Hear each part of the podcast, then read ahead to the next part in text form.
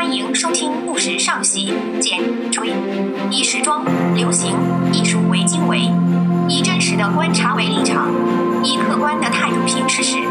在街头巷尾品茗煮酒，论事读工商。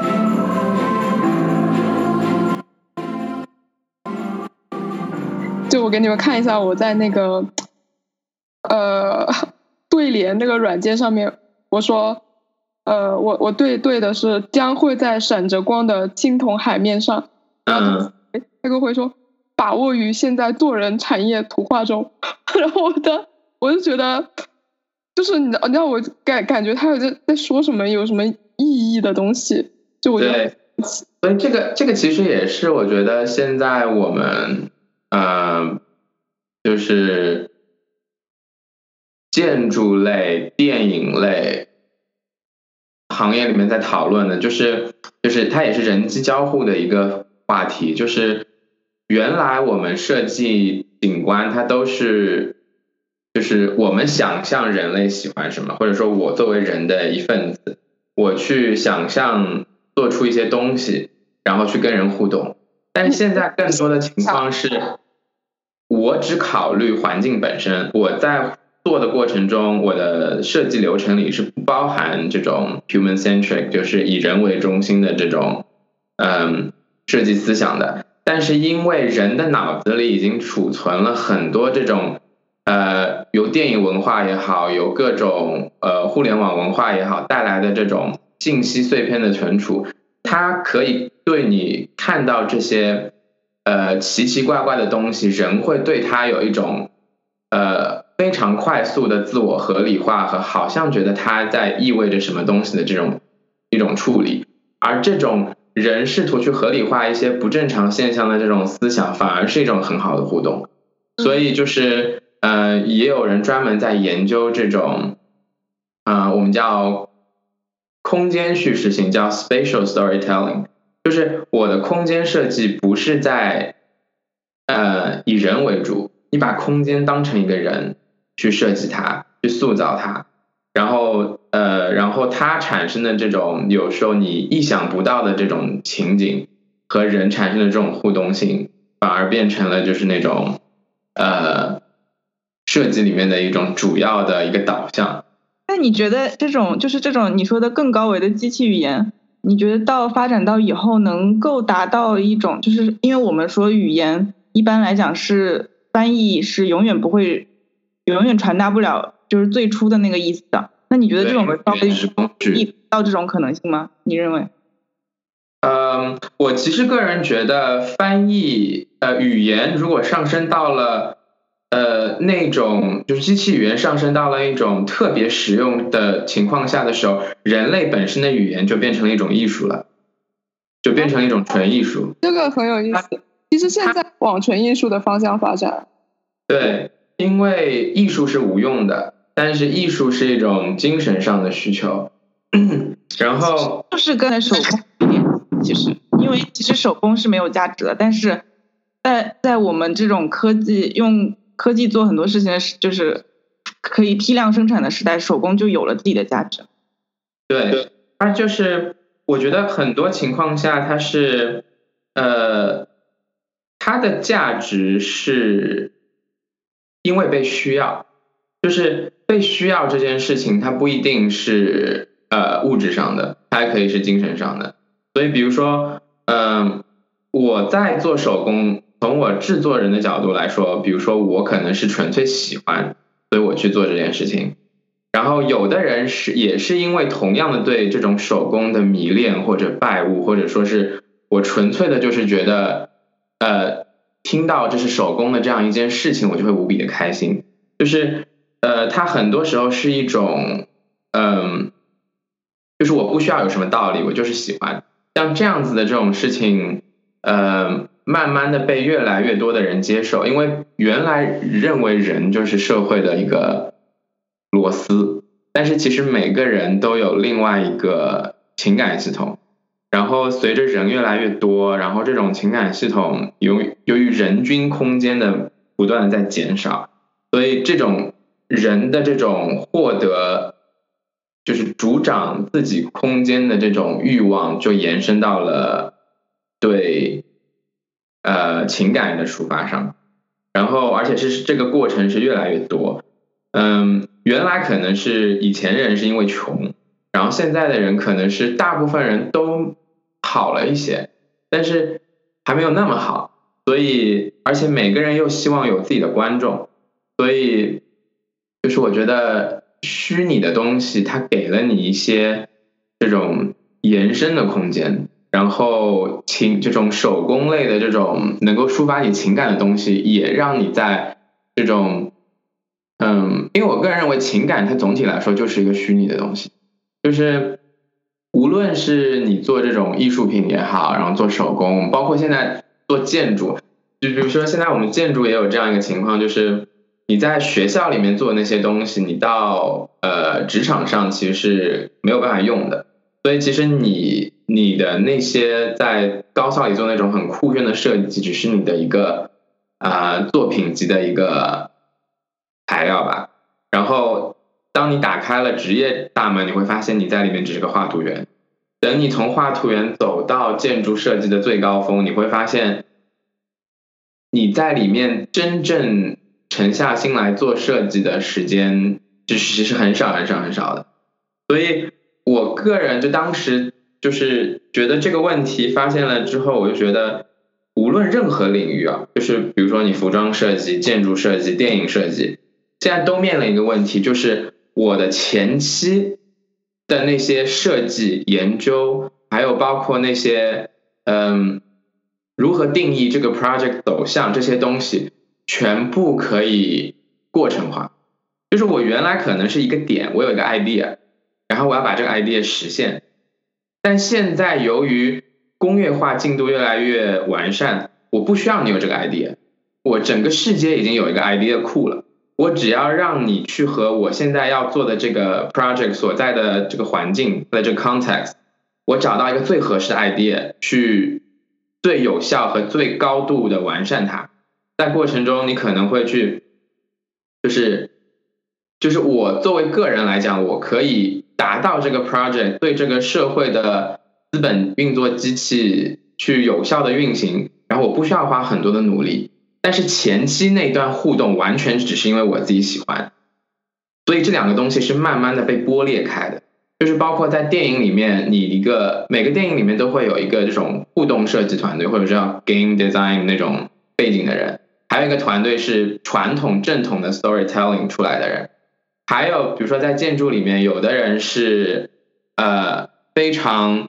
呃那种比如说 GSD，然后像我们 c i r c 包括那些。那个各大这些学校非常设计为主的学校毕业的人，他们就会很注重前期的设计。但是如果说你是一个呃工科学校毕业的，呃，你只是在突然转行到建筑的，然后你在建筑里面只是为了要把这个建筑给把这个房子给造起来，这样的人其实他们两个人的这种思维方式都是不一样的。所以慢慢的，我觉得社会会把这样子呃两种类型的人给分开，变成两个集体。就是你比如说啊，我比如说，比如说你们做服装设计，我不知道是不是这样。也许到了以后可能会，呃，我专门有一个机构，就叫服装设计咨询研究。就是我在里面做的任何事情，不都不是导向，就有点像学校里做的事情，它不是一个 project base，但这些东西都可以通过虚拟现实、增强现实变成产品，让别人去体验你的设计过程。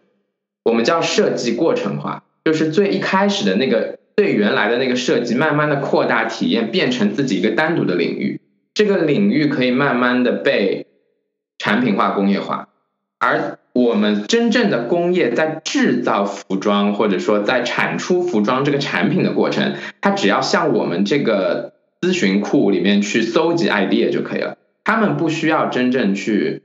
呃想办法去呃。制造新的 idea，而那那个产那个部分慢慢的会被机器和人工智能完全取代，完全取代，因为这件事情是很容易做到的，所以就是我觉得会有这样一个剥离，慢慢的，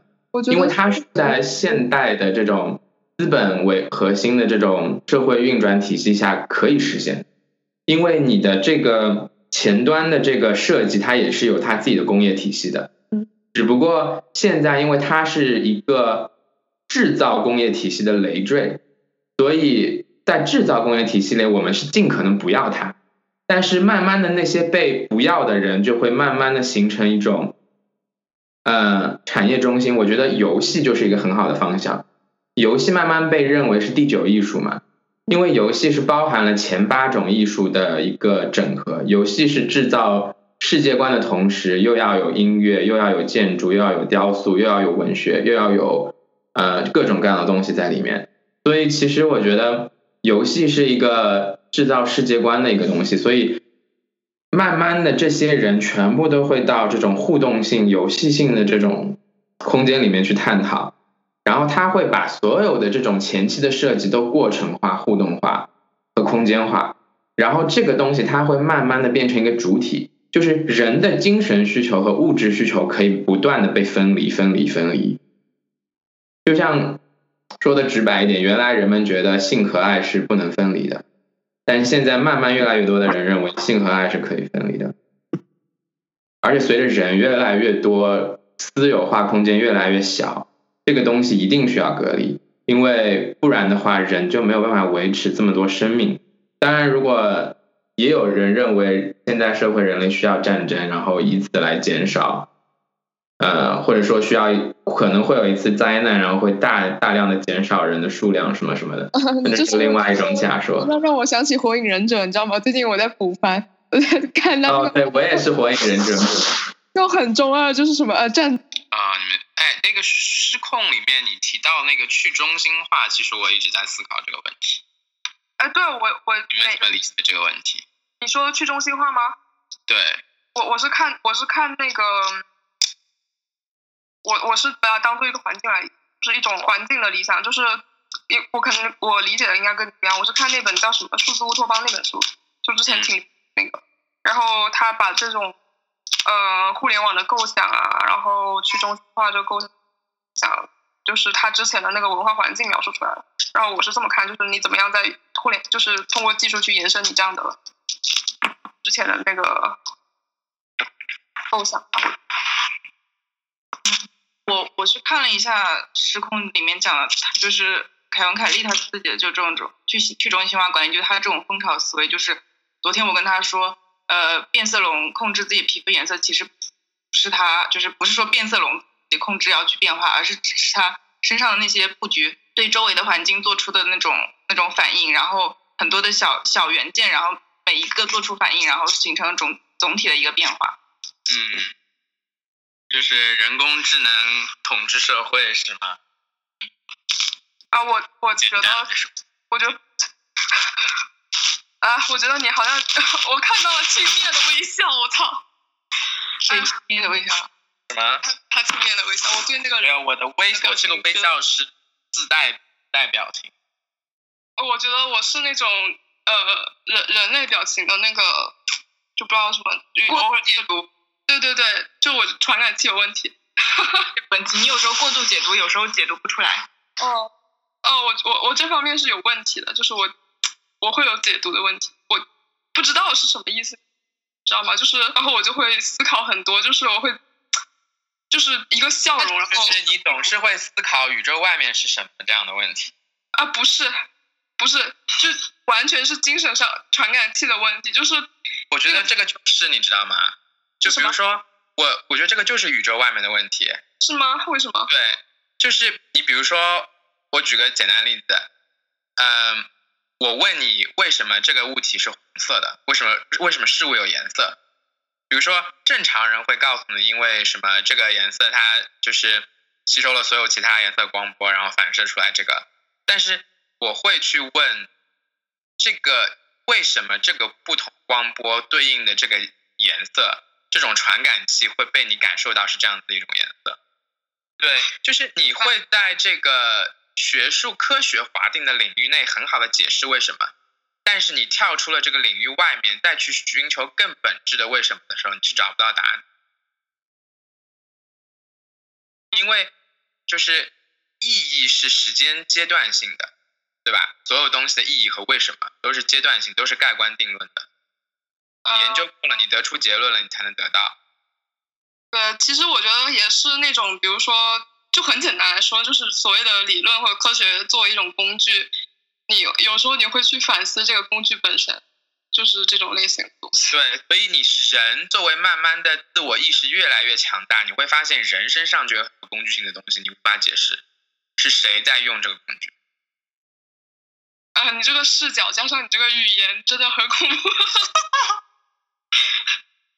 你为什么把自己放在了一个？不是，我刚刚产生了一瞬间，就是有一点像电影里面那个，嗯就你很高很高就是那个《黑镜》最新那部电影，看过没？啊，对对对，就是那种感觉，是吧？玩到后面，我觉得我觉得一点意义都没有。我觉得所有东西都是设定好的，就没有，他就是要你把所有的流程全走完，这样意识到你不管怎么走都是都都走不出来。好的结局。就我觉得他这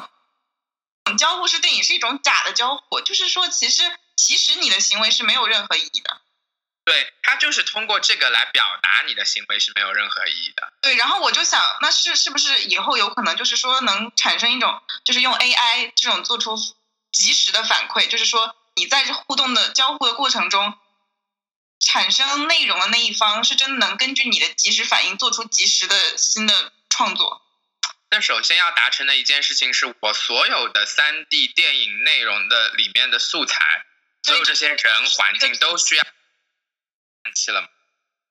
没有，我不是叹气，我我是那个，我就是我觉得你们你们你们都在那个天上飘，你知道吗？然后我觉得我要那个有一个控制的那个表现，我要看一下有什么。哎，失控你那我觉得我我现在已经慢慢的不飘了，但是我一不飘，我谈的事情都是社会资本这种东西，什么东西我？我我没听到你说什么。都是社会资本政治这样这样这种东西。我我目前不是很想谈这种东西，因为我我觉得人的那个财政状况限制了他对这种问题的。是我我就是你穷啊、是的，对，因为你在不同的阶层，你对这个这些问题的看法都完全不一样。哦，对，刚才说到去中心化，我有一个想法，就是我个人认为，真正的去中心化是不存在的。怎么说？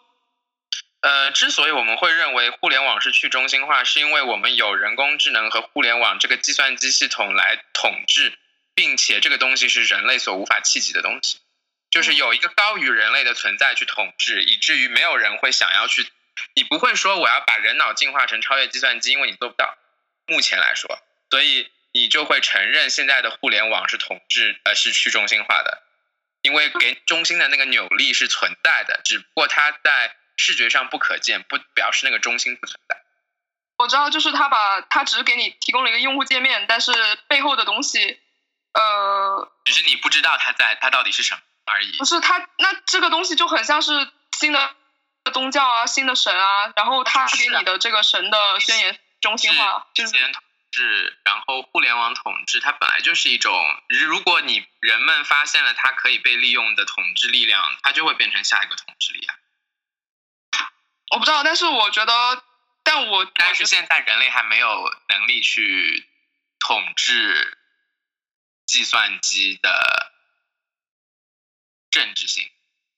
我我觉得为什么？其实我我更乐观一点啊，我觉得为什么人会有去中心化的这种想法出现呢？是因为人有感受过这个东西。但你说的是大范围上面的世界能不能实现去中心化？我觉得，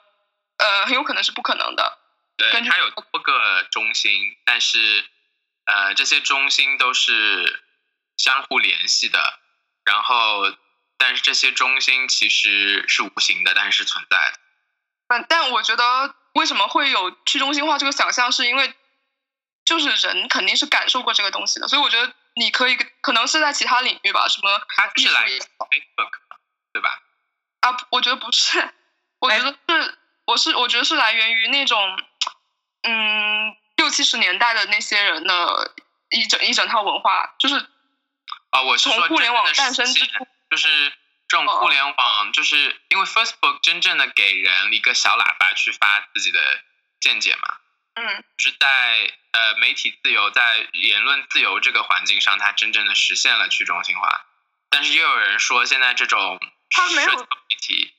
现在让人更处心积虑的去营造自己的，用数据和流量，用自己发出来的图片去塑造和呃建立自己的这种 image，是自己自己的形象，但它其实反而是违背去中心化的一些内核的。我觉得我我，因为你刚刚在讲说我们现在认为互联网是去中心化嘛，其实我是在我的那个言论的基调是，我认为互联网是反去中心化的，现在互联网我认为是反出来的，反对啊，所以因为它背后是有阶级统治的。就是简单来说，我们看到 Facebook 上面内容所有的这些东西，这整个把我们，我觉得引导的比可能会比我没有在使用 Facebook 之前我会更狭窄，就是单是我倒不这么认为，我觉得很多人认为 Facebook 的那些数据处理系统嘛，就是让你去，就是会喂你一些喂给你一些数据，嗯然后去你喜欢看什么就给你更多这样子的东西。其实，在没有互联网的时候，人就是这样子生活的。呃，可是你会有更多嗯嗯偶然性或者随机性的东西出现啊，会有更多对，但是其实算法里也包含了，就是你在跟别人交谈的时候，这也许不是你的话题，但是你的机器听到了。哦，OK，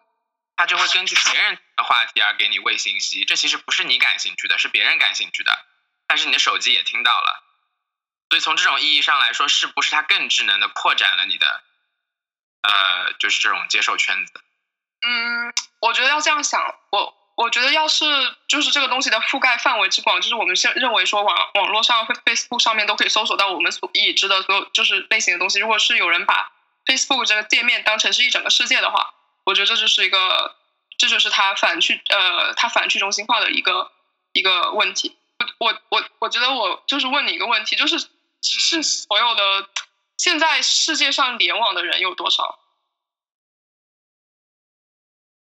百分比吗？记得好像有统计过这个数，对我，我之前看到是百分之五十还是多少？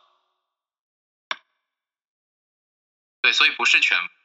对，完全不是。就是比如说更多的那些什么，不是之前你看过那个什么节目，那那个 A moment of silence. 他连电脑都不会用啊，嗯，这种人很多的，而就是国内好像很多，比如说你跟他们的行业也有关系。如果你的这个行业是不需要接触这些电子设备的，他也许真的就是可以活一辈子不去接触这些东西，而且甚至他赚的还比你多，就是这样子。就是我觉得，就是的确就是，如果你按照联网的人和不联网的人去讨论，我觉得互联网的确是反去中心化的。因为你这相当于是两个系统嘛，一个是联网系统，还有一个就是原生态系统。是啊。然后我们现在又是有互联网的语境嘛，所以就是如果不联网的人，他其实那个语境也不一样，所以是是是其实有两个世界，我感觉。然后包，括两个世界已经存在，就是现实世界和虚拟世界嘛。对啊，我然后我们看到的所有的，我觉得哪怕是你在纪录片上去看到一些关于不联网的人的世界也好，那样的世界，其实它还是一种数码物的去接收，包括什么影像啊之类的。你们有没有这样一种感觉，就是就是形态啊、形式这个东西的边界已经差不多被看，就是它还是能有很多让人耳目一新的设计，但是呃，作为设计师的角度来说，比如说我刚学建筑的时候，我会对一个建筑形态产生兴趣，是因为我不知道它是怎么做出来的。但是我可以告诉你，这个东西是多少玛雅、多少 Rhino、多少东西，就是这东西在我眼睛里已经是一个很工业化的一个制作过程了。所以慢慢的，这些工具被探讨的很多的时候，它的这种工具带来的形式即兴就会被表现出来，会被你人肉眼一眼捕捉到。我不知道在你们的呃，所以我们想要用人工智能介入去产生一些没有被预期到的那种形态的东西，但是其实也很少。就是我想问一下，就是你们在服装服装设计界这种形式的表达上有没有这种感觉？就是好像没有找不到什么东西让你感觉到很新，在形式上。我觉得服装的那个形式上的表达，这个它的限度比建筑还要可能还要更，就是已经现在已经是完全过载了，已经所有所谓的这种形式，全都 overfitting。我我认为是。叶佳，你觉得呢？我觉得在对啊，在有的创新服装设计上，只可能有价值表达上的创新，就是工艺，关于工艺或者是形式，甚至是不同的美学观，这个就像是美学这个东西也，我觉得也是完全已经全被讨论过了。然后符号，所以现在啊、其实我觉得从形式这个角度来说，我觉得服装的讨论进程是，呃，有一点点先于建筑的形式的。哎，为什么呢？我我我一直觉得建筑师会，就是建筑师你会，我觉得是这样的啊，我觉得有可能是因为建筑以前是以功能性和神性为主导的，或者说这种宗教性、这种社会性、政治性，他不会过多的去讨论艺术，它大多的艺术就只是一种就是雕塑的直接反应，直接把建筑里的某些地方做成雕雕塑，或者说一些结构上的突破。因为他以前更多的就是讨论单个建筑对象，我要把这个建筑上对象造出来。但是现在慢慢的很多都是纸上建筑，就我只谈呃设计，我不谈把它建造出来。这样子就跟其实呃时尚慢慢的挂，也就是说，其实建筑很大一段历史没有像时尚那样在谈论形式和单纯谈论形式美的一个阶段很少。我觉得有可能是个原因。我觉得是跟成本还是跟那个效率和成本问题挂钩的。因为首先来说，一件衣服就比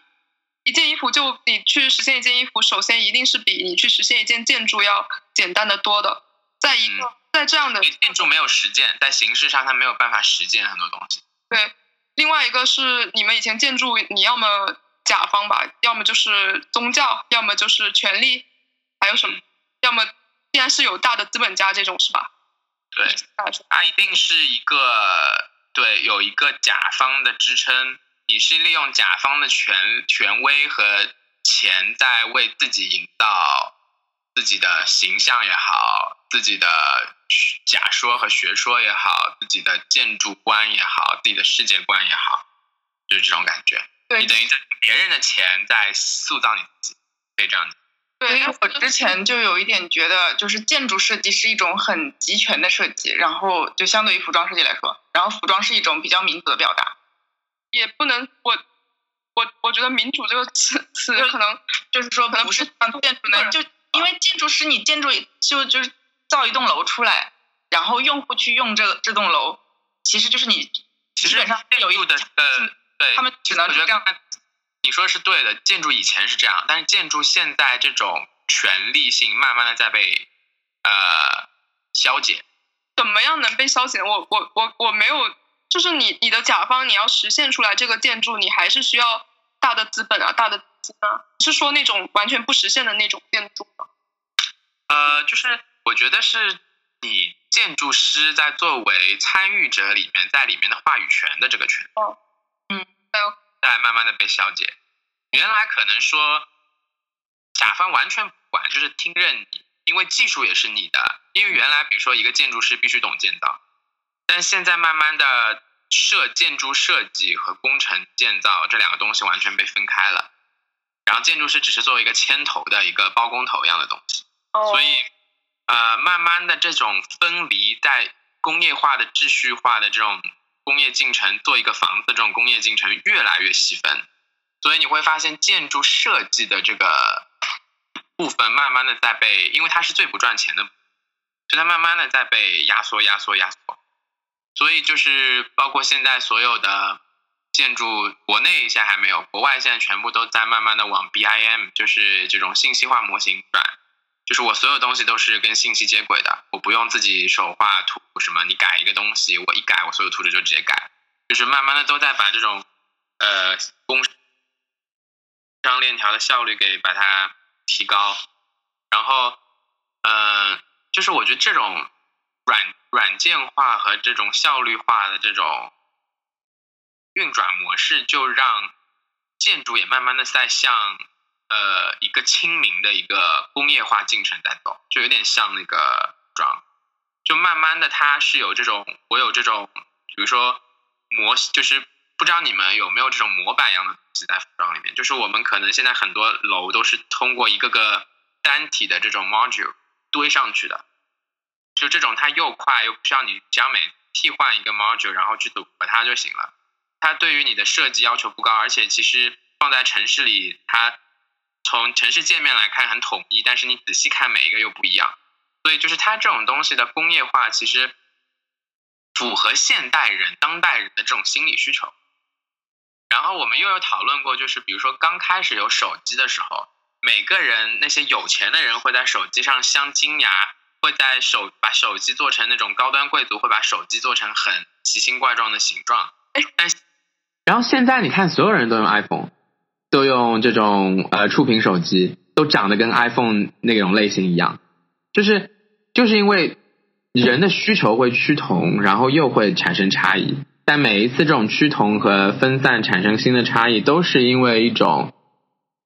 呃怎么说？就它是一种，就说白了就是螺旋上升嘛。但是它其实背后，我觉得带来的这种问题就是工业化只会越来越细。嗯，没错。就是它越来越细分，细分到之后，然后你会发现那些不被人们需要的东西会重新整合成一个整体。比如说我们刚才说的前端的服装设计、建筑设计，这些真正在讨论设计的人可能会组成一个设计群体，去营造这种互动世界设计观、游戏化的这种进程。这是我脑子里想的一个可能。但是这个这个世界能，你你脑子里面呈呃想象的这个世界能以一个什么样的方式去呈现呢？就是一个更加整合的方式，你觉得是什么？这个整合是由独立设计师的整合。对，但是是怎么？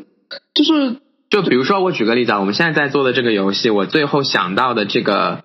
进程，可能是我们有很多数据库，这个数据库分别是由独立游戏设计师、壁画师、呃音乐设呃就是呃音乐家，就不是音乐家，包括那些流行音乐的那些设计师、呃谱曲人，然后包括是。嗯，你的建筑师要空间设计的这种，还有包括呃 CG 的那种三 D 艺术家，就这些都是我们都是把重点放在 indie designer，就是这种独立设计师，哦，然后把他们的东西全部整合。比如说，我可以看到一个壁画，我可以通过 AI 就直接把这些东西随机组合，生成一个即时的游戏让你去体验。这个东西每天都在换，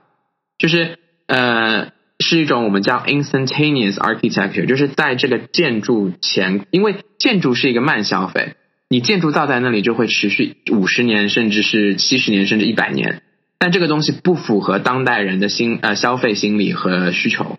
所以建筑必须快餐化。但是建筑从来无法快餐化，所以建筑的快餐化只有通过这种软体来实现，而通过这种。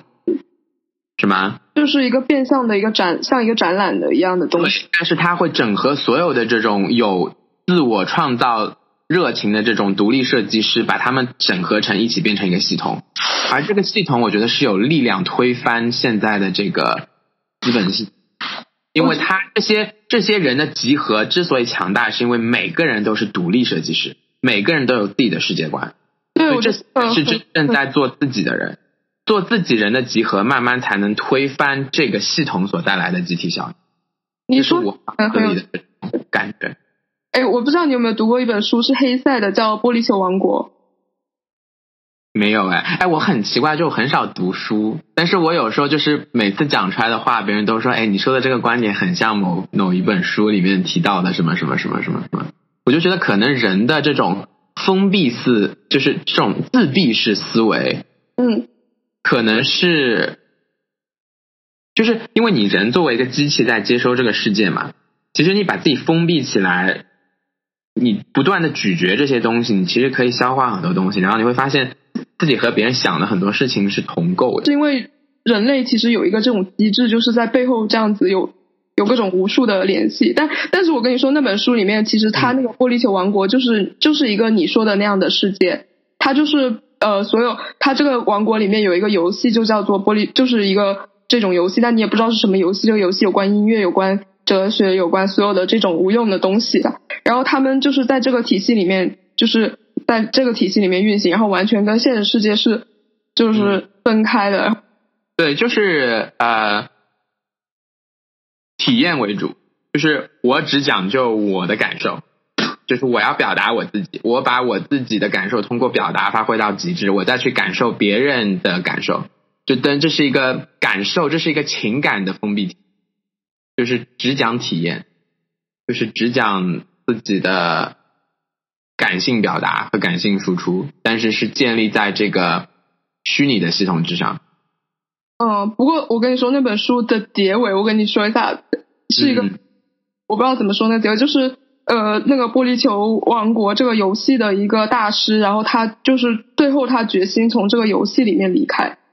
然后他就去了一个乡村，干嘛我忘记了，然后他要去，就是他想要回到现实世界，你知道吗？然后最后的可能就是他在这个，我觉得什么东西可能都有一个限度吧，他可能就是在这个游戏里面，他的所有的体验已经刷到一个最大值了，他最终反而就回到了现实世界，然后他要去哪里当一个老师，然后他就是他那个村里面有一条河，然后他有就是他刚回到现实世界就不久之后，就他就掉到那个河里面去就死了。我觉得这个是，我觉得这个是对的，因为不管就是比如说，我们之所以会要想这些东西，把这些人笼络到一起，我们还是一种对权力的象征，呃，对权力的渴望，就是我们想要创造一个体系，在里面我们是主宰，就是都有这样一种小小的野心在那里。嗯所以就是你会发现，呃，如果这个世界可以创造一种体系，让所有的人的这种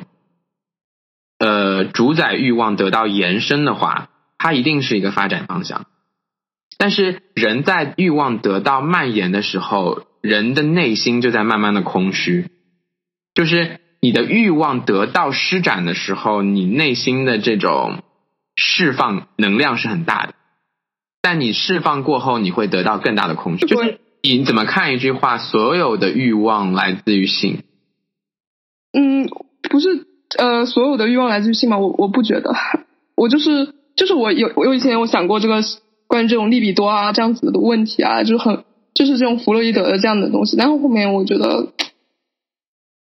嗯，我我真的不这么觉得，就是还有说什么所有的事情都关于性，除了性本身这样的，我反正我是我我是怀疑的。但我我不知道要用什么想过人为什么会需会有性快感这样一种东西？呃，人吗？对，就是我，我很反，我很排斥你要去讲说人为有性快感这个东西是为了让你去做某些事情，或者是让你去干什么这样子的一个就你认为它只是一个生物进化带来的结果而已？对，我觉得是。那我我觉得是因为我不知道对不对啊？我看过，你应该看过《超级》这部电影吧，Lucy。看过，对，人们是它里面说人要么繁殖，要么永生，呃，这是痛苦的。其实我觉得这个这个东西，我我觉得这个东西不是，就简单来说，我觉得这种东西是不是不是拿那个语言去去概括的？我觉得。哦，对啊，对啊，啊，反正我就回答一下你这个问题吧。我觉得这个东西，就是我觉得这恰好是一件你千万不能拿语言来来说的事情。的确，我原始工具。对，而且是我觉得这件事真的是漫谈啊，我觉得没有，我我看不出来这个结构，就是我们三个人的问题都 OK 我。我觉得按我们三个可以以这个三个人的问题来牵这个头。对对对，OK。组合一下，排列组合一下这些对话。对，所以呃，你来说一下就是你可以说这个分为两块，一个是针对大家提问，之后就是根据这个提问大家去发散。嗯，好的。然后最后每个人来针对自己提的问题点一下题吧，就是自自我自自问自答一下。你回答一下你自己的那问那问题吧，就是稍微简单一点，简洁明了的回答一下。就是我感觉那个空间和人的互动关系的进展，就会往我刚才说的那个，就是，呃，极大的这种体验感的对简表达这种方向去发展。嗯，OK OK，嗯、这个也是极大的体验感的最最简表达。所以它不会说是空间慢慢的越来越小，呃，比如说不一定说是，不管你是用虚拟现实的装备也好，还是说你设计这个人的这个服装慢慢的更机械化、更机械生物化，就更更这种不断这种这种你就怎么讲这种文字游戏也好，就是把它表达的好像很酷，或者说很超超现实。就你不管怎么去说它，它最后的一个推进现实里推进的内核，我觉得我个人认为，目前认为就是那个极简和就是你投入的时间比和你的这个成本和你带来的这个体验的这个比值。OK OK，对，这个比值越小，你的就是这个就是越是这个社会会前进的这种方向，我觉得。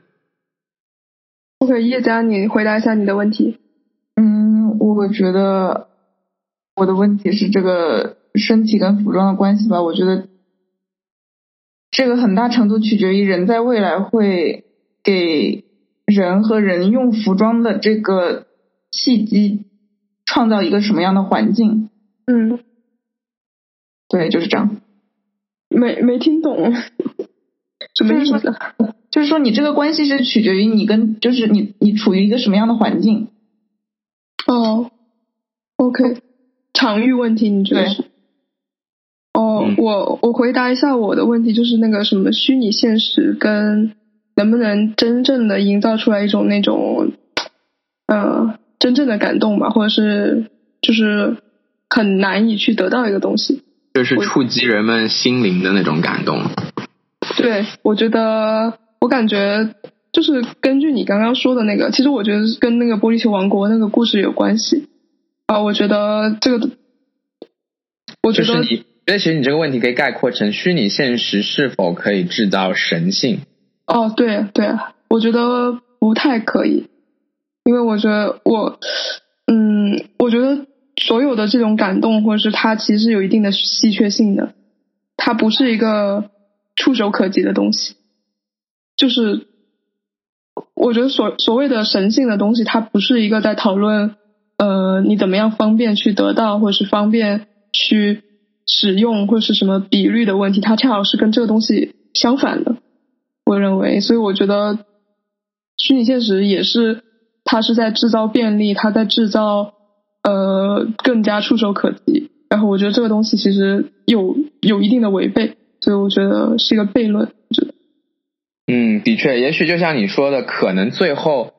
现实世界就是那个神性世界。对我我感觉是是人们可能就比如说我们建筑里面讨论那些神性建筑，那些教堂，你走在里面会有一种宁静和升华感，但这些东西是你平时生活不需要的。right，而且并不是你每次，比如说你每天去，或者是每每次去一个地方，你一直去一直去，你就能每次一样得到一样的超脱，一样所以的因为。我们可以类比，以后人们都生活在虚拟世界，每周会一次返回到现实世界朝圣。神朝圣。OK OK，虚拟现实朝圣，超嗯 OK，很好很好，我觉得这总结很有趣。好的 OK OK，好的，那我行，我我都感动了。我们断三个小时。对，我觉得你们下次可以做一个什么，一边吃饭一边聊，就你们真的就是在洗剪吹的时候聊。嗯，我我我有想过这个形式，但是我觉得，嗯，我觉得要不是嗯，行吧，我希望我们播客可以走得更远，然后也希望大家在新的二零零一 身体健康。对万事如意再见，再见好的，。猪年顺利。Ground control to Major Tom.